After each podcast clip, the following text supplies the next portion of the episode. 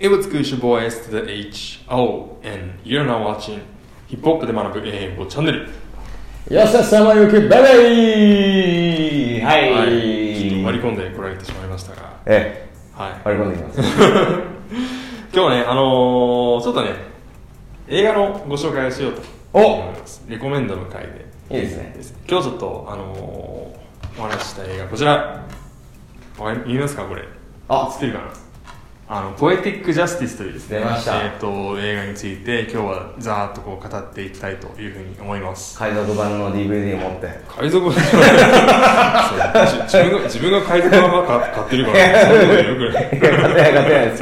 ね定期品を買いましょう皆さん、ね、そう。あでそうあちなみにこれあの海賊版かあのこれ海賊版じゃないんですけどあの DVD 買わなくても今ですねあの実は YouTube であの映画 YouTube ムービーっていうのがあってあれなんかこのなんだっけ購入かレンタルみたいな感じではいはいはい。できるみたいなんでちょっとまあそのあの URL はあの概要欄に載せておきたいと思うんですけれど、はいまあ、そちらからご覧いただくこともできます、ファストシネマじゃないだろうね。パスね なんでもない で、えっとですね、今日あのやりたいことですね、あのこの映画を見る上で、まあ、注目していただきたい5つのポイントっていうのをですね、ちょっと私なりにあの考えてきましたので、ちょっとそれをお伝えしていきたいなというふうに思います。はい。でね、これあの、まあ、ちょっと最初概要をお伝えすると、えっと、ジョン・シングルトン監督のうん。やつですね。でジョン・シングルトン監督といえば、まあ、そのブラックムービーいわゆるこうブラックムービーとかの本でいうと「えーボーイズ・ン・ザ・フット」とか「ベイビー・ボーイ」とかうん。もそうですしあとですね、あのー、ワイスピのお2作目「Too Fast, Too Furious」はいはいはいはい。タイリースとか出てくるやつですねあれも、えっとジョン・シングルトン監督。でこれもジョン・シングルトン監督という感じなんですね。で、まあ、彼のその監督作品の中で正直その映画としての評価うん。みたいなのはあんまり高くないです。ポエティック・ジャスティスうん。ああそうなんだ。そう。なんだ。どっちかっていうとこうダ作みたいな扱い。映画のそのファンにとっては。でもあのーちょっと後でこう触れるポイントにも関わってくるんですけど、うん。すごいやっぱこう今に至るまで影響を及ぼしてるようなところが結構あって。だからそのなんだろう例えばアトランタのラッパーういっぱいいますという中で例えば TI うん。キングだねと。うん。TI はやっぱりこうクラシックを生んでるねとか。うん。ジーズィーあもう間違いない。お彼こうすごいねみたいなうん。でグッチメインってなった時に、うん。彼のアルバムでこうなんかあれはなんか南部の金字塔だみたいな感じで言う人ってあんまり多分いないかもしれないですけど、うん。なんか後世に与えた影響って多分 TI とか、うん。ジーズィ以上になんかグッチメディアがでかいと思うんですよ、なるほど。みたいな。ああなるほどね。その映画界のグッチメイン。映画界の あって聞くといい見たい。見たいね。あ見たことあるんですよねあのねそう。あの恥ずかしながらね自分ないんですよ。あそうなんですか。ちょっと最初にこれ聞くべきでした。すいませんうんあの僕が見たくなるように。そうそうちょっと見たくなるレコメンドしてください。あのしていきたいと思いますんで。はい。でまああの主演がこのジャネット・ジャクソンとトゥーパック・シャクールということで。あのこれまあこの2人とあとそれぞれの友達を含む男女4人で、うん。えー、と LA からオークランドまでロードトリップをするような、まあ、そんなあらすじの、えー、と映画なんですね。えなんで、まあ、ちょっとあのそれについて見どころ5つちょっとこちら書いてきましたので、いはい見ていきたいと思います。まず1個目ファッションがアイコニックとほいうことであの一番特徴的なのがそのポエティック・ジャスティス・ブレイズってこのあのこれねあの結構ご極太のあのボックスブレイズ、うんうんうんこれあのポエティック・ジャスティス・ブレイズっていうふうに呼ばれたりもするくらいあそうなんだそうあのジャネットがこの映画でやったその髪型っていうのが、うん。あのそういうそういうなんだろうそういう髪型のなんかその分野では、うん。結構なんか名前ついちゃうぐらい。名前ついちゃうぐらいそう。ななっててででそれやっぱこう今でも今今今今の結構ね根強いファンがすごいいたりとかなるほど。いうのもありますし、まあ、それそれにこのあれですよねあのキャスケット合わせてとか。ねこのあのこの映画の2人なんですけど、うん。結構ねそのハロウィーンとかの時期にうん。結構このあの真似をするみたいなのが、うん。あのいるんですよカップルでなるほど。ジャネ私はトゥあの、まあ、ジャネット。あなたはこうトゥーパックみたいな感じ。でであのトゥーパックこのこの人あの郵便屋さんの役なんですけど、はいはいはいはいその郵便屋さんの格好をしてであの女の子の方はこうジャネットのこういうなんかブレイズしてキャスケットかぶってみたいな感じ。でそれが結構あのハロウィーンの時期になるとあまたこのカップルやってるみたいな感じでこううん。見れたりするんで、はい、やっぱりそそのぐらいこう、うん、なんか後にそういうなんか影響を及ぼすようなうん。ところあるのかな、あのあれもそうです。あのビッグ・ジョーンの、うん。バリトゥバリチトゥチソーフォーモーボディーランゲー。ジあれもミュージックビデオがそのこの映画の2人を真似したようなああはいはいはいはいはいはい。そう。なんでそうやっぱりいまだにねその20年以上経ってもなおそういうふうにこうなんか象形を持ってうん。パロディされるような、うん。まあ、そんな要素がありますよ。と結構みんな印象に残ってるということそうですね。はい、はいはいはい。で2個目のポイントでねところ変われば品変わるとおいうポイントなんですそけどの心は？これ何かっていうと、うん。あのー、これジャネットのねこの映画での話し方ちょっと注目してほしいんですよ。うん。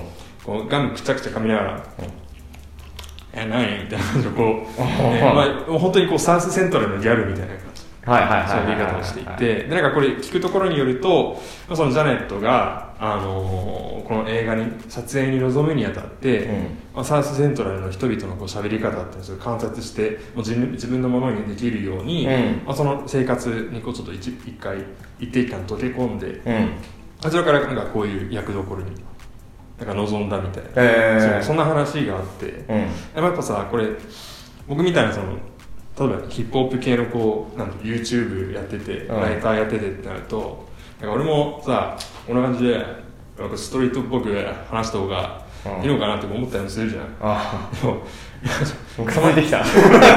様になってない。もうなんか無無理なんじゃんもう30過ぎて、うん。あのそのストリートっぽいなんか山本キッドさんみたいなこう喋り方して、うん。とかやってても、あの身につかないわけ、うん。そう。でもなんかジャネットこの時多分30手前ぐらいだったと思うんですけど、うん。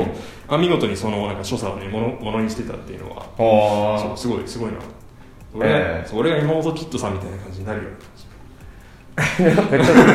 あんまり伝わらない。まあいいやちょっとそれはいいとして。そう。っていうのは一つだしあのもう一つはねあのーえーっとこの映画の中で、こうロードトリップをしてる途中で、うんそのまあ、道路からちょっと店に寄って、はい。そこでビール買うシーンがあるんですけど、うん。あれここには、えっと、オールド E はないのっていうふうなセリフがあるんですね。ほでオールド E ってオールドイングリッシュ、まあ、いわゆるこう40ってやつですね。あのうあの何？ビールみたいなやつないそうあのアイスキューブとかがよくの飲んでるあの malt liquor、うん。そう malt liquor のことを40とかオールド E とかって言うんですけど、まあ、それがなくて代わりにこうミラーを買う。ここはあの黒人の居住地区ブラックネイバーフッドじゃないからうん。そういうビールはないんだよみたいな話をして、結局それをこう買うみたいなそういうシーンがあって、ん。あなんかところか本当にところ変われば品品物も変わってるみたいな。なるほど。いうのがすごいこう見れる。そう。ねそういうなんか面白さもありますし、うあとねもう一個は僕実際このなんだろう舞台が LA からオークランドまでのうんロロードトリップ最終最終到着点こうオークランドなんですけど、オークランド実際行ってみたんですよ。2018年とかに。うんうんうんで行ってみてでこの映画のロケ地のところも行ってみたんですけど、うんうんうんうん。やっぱりその辺りって結構その LA ってさこうだだっ広いから、うん一個一個の家がこう平屋なんですよね、はい。一階建て一階建ての平屋。そう。なのに対して結構そのオークランドの方ってこう縦垂直に伸びてて、うん。2階建ての家とか多くてそうなんかまあ LA の方がむしろなんか多分特殊みたいな感じらしいんだけど、都市部にしては。オークランドに行くと結構そのなんか家が違ってでなんか植物も違ってみたいな感じ、だからその辺りがこう見えてあオークランドやっぱ LA とちょっと違った雰囲気同じカリフォルニアの中でも、まあ、南と北だとちょっと違う雰囲気があるんだなっていうのが、うん。その映像からもこう分かってすごいなその辺りも面白かったんで、まあ、その辺りこう見ていただくのもいいんじゃないかなというふうに思います。実際どのぐらい距離あるんですかね？距離はねああどん俺そう俺飛行機で行ったからどんぐらいの距離あでも飛行機ぐらいの距離なの？えそうあの車で行こうとすると多分もうなんだろう。どんぐらいなんだろうね。飛行機で行きました？ねあじゃあもう結構日本あでも日本日本入るんだっけ？でもカリフォルニアだって日本より全然大きいそうだよね。あの州だけで。そっかそっかそっか。そうなんですよ。その距離か。その距離ですなかなかこうあの同じカリフォルニアだからってこう簡単にあのこの2人にこう憧れてロードトリップとかっていうのは、まあ、あのちょっと計画ちゃんと立てる段階で考えてもいいかもしれないですうんそうだね。そう言ったよりに計画取れたらあのすごいいいと思うんですけど、はいでですね3つ目のポイント、えーお伝えします。挿入される詩はマヤ・アンジェロということでこのマヤ・アンジェロっていうねあの黒人の女性の詩人でもう2014年とかに亡くなってしまったんですけれども、うん。まあ、その彼女の詩があのたびたびこう挿入されている、うん。でどういう形でかっていうとこのジャネットの演じるジャスティスっていう子があのーその劇中の中でよくこう詩を書いてでそれを読んでるわけなんですよ、でこれあのちょっとタイトルの話をするとこれ「ポエティック・ジャスティス」じゃないですか。うんどこに書いてある。かなポエティック・ジャスティスちょっと後ろの下の方に書きますはポエティック・ジャスティスって、うん。まあ、この2語で、うん。まあ、私的正義いうん。とか完全懲悪。要はあの最後にはいいやつが勝って悪いやつが負けるとか、えー、そう。いうの。そういうことなんだ、ね、そうポエティック・ジャスティスって言うんですよ。俺ぶっちゃけ意味分かってなかったよ。結構さ曲名とかにあさなるじゃない。ケンドリック・ラマーのポエティック・ジャスティスとかっていうのが、うん。この辺りの意味があるんですがでもこのあの映画の中ではあのまた違う意味もあって、うん。ポエティックな詩を読むジャスティス。でジャスティスっていうのがジャネットの演じる女の子、おおそうポエポエティックなジャスティスっていう、はいそんな感じの意味になってるわけですね。なるほどね。はい。でなのでそのジャネットが、まあ、ジャスティスっていう役の名前で、まあ、詩を結構その映画の中で読んでる、うん。でそれが実は全部マヤ・アンジェロの詩なわけなんですよ、うん。ですごいやっぱこう影響力のあるあの偉大な詩人だったんで、うんうんあのーちょっとねあの機会がある人はこれを機にいろいろこう読んでみると面白いんじゃないかなと思うんですけれども、は今日一個ちょっとその中でお一個だけちょっと紹介したいと思います。なんですか？あなんかあるのね。こう近くにはいはい。はい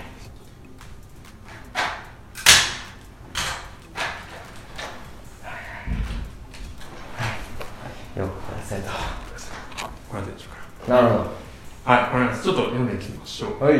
Pretty women wonder where my secret lies. うん I'm not cute or built to suit a fashion model size But when I start to tell them they think I'm telling lies.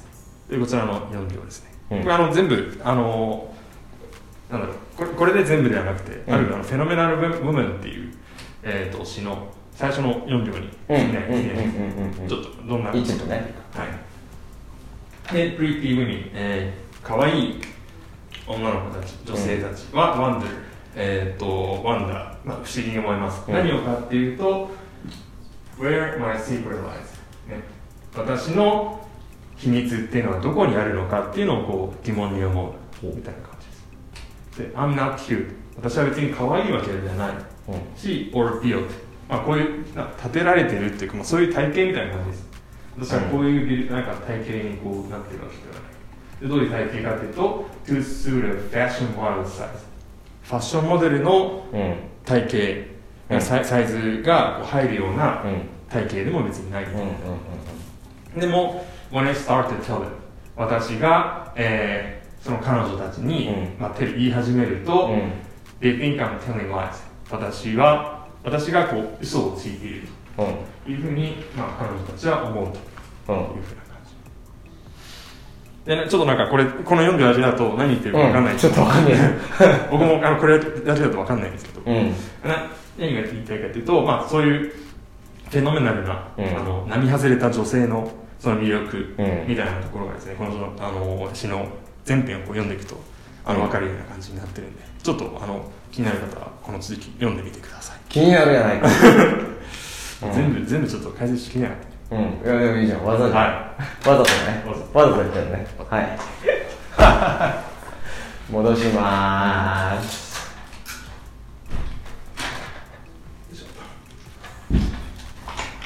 はい4つ目、えーアッシャーのデビューはこのサントラ。そうなの？そうなんです。あら。当時ねあの14歳のアッシャー・レイモンドが「あの Call Me a Mack」っていう曲で、えーとこのサントラに、まあ、最初のシングルを、うん。まあ収録されていて。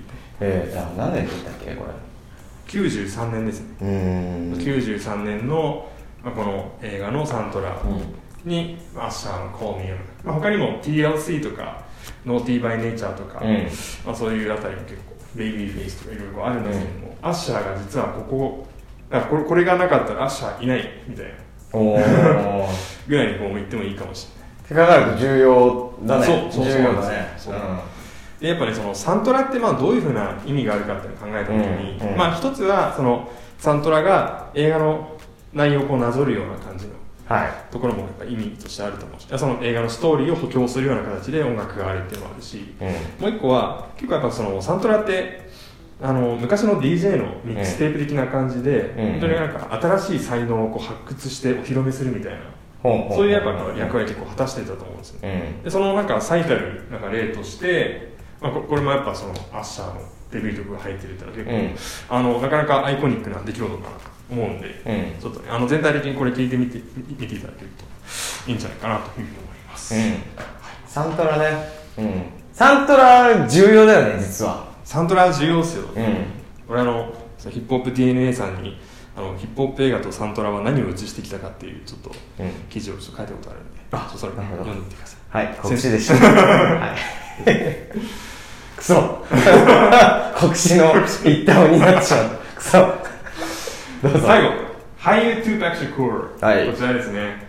でねこれあの、まあ、個人的に今一番伝えたかったのはこの点かもしれない。うん。でねこれなんであのこれ伝えたかっていうと実際にこの映画見て、まあ、最後のシーンでトゥーパックがすごいこう笑ってるシーンうん。こう見て、うん。その笑顔を見た後ねでそのトゥーパックがこう亡くなってるっていうこう事実をかみしめると、うん。すげえ切ないんですよね。うん。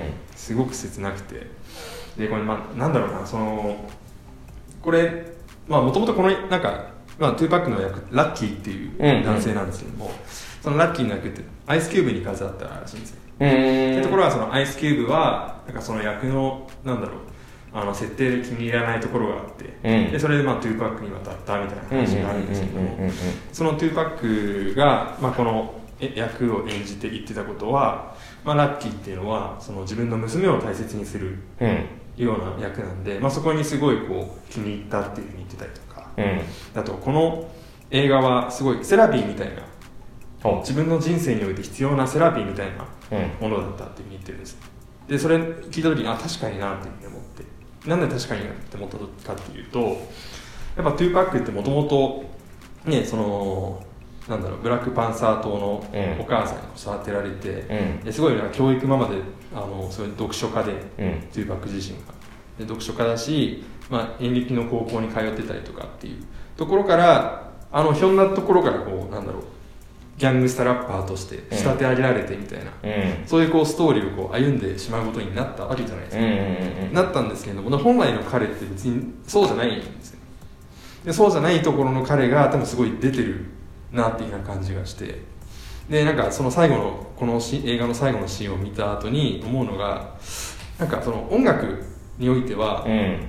本当なんかギャングスターっぽいこうなんだろう姿勢をこうどんどん押し出して、破滅に向かっていったところあるかもしれないけど、役者としては、うん。これからなんかいろんな役演じられたんじゃないかなってすげえ思っちゃうんですよまあそうだよね。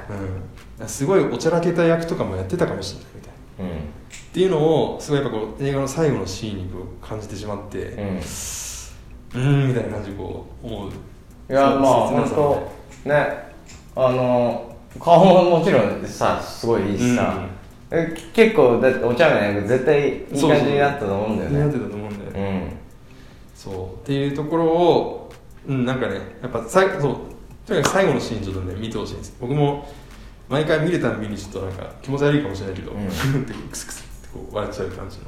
うんオッケーまあそんなにこう微笑ましいなんかちょっと可愛らしいシーンなんで、うん。ちょっとねあの、まあ、ジャネットとトゥーパックのちょっとお似合いな感じを見ていただければなというふうに思います。はとい。うことでですね、えっと、今日、えーこちらの映画「ポエティック・ジャスティス」のまあ、私なりに、あのー注目してもらいたいポイント5つお伝えしてまいりました、えーこの映画の、ね、さっき言いましたけども YouTube のムービーで、えーとまあ、購入なりレンタルなりできますので、まあ、その、えー、と URL 概要欄のところに貼っておきたいと思いますのでぜひそちらからチェックしてみてください。いはい、えー、ご覧の皆様、チャンネル登録、そして通知ボタン押しておいてください。そして、そして、えー、ヒップホップで学ぶ英語、ツイッターなんかもやっておりますんで、えー、ぜひ、メンションつけて、ポイティクジャスティス見た方は感想なんかつぶやいてみてください。よろしくお願いします。俺たちもチェックします。ではまたお会いしましょう。ゴーピースペース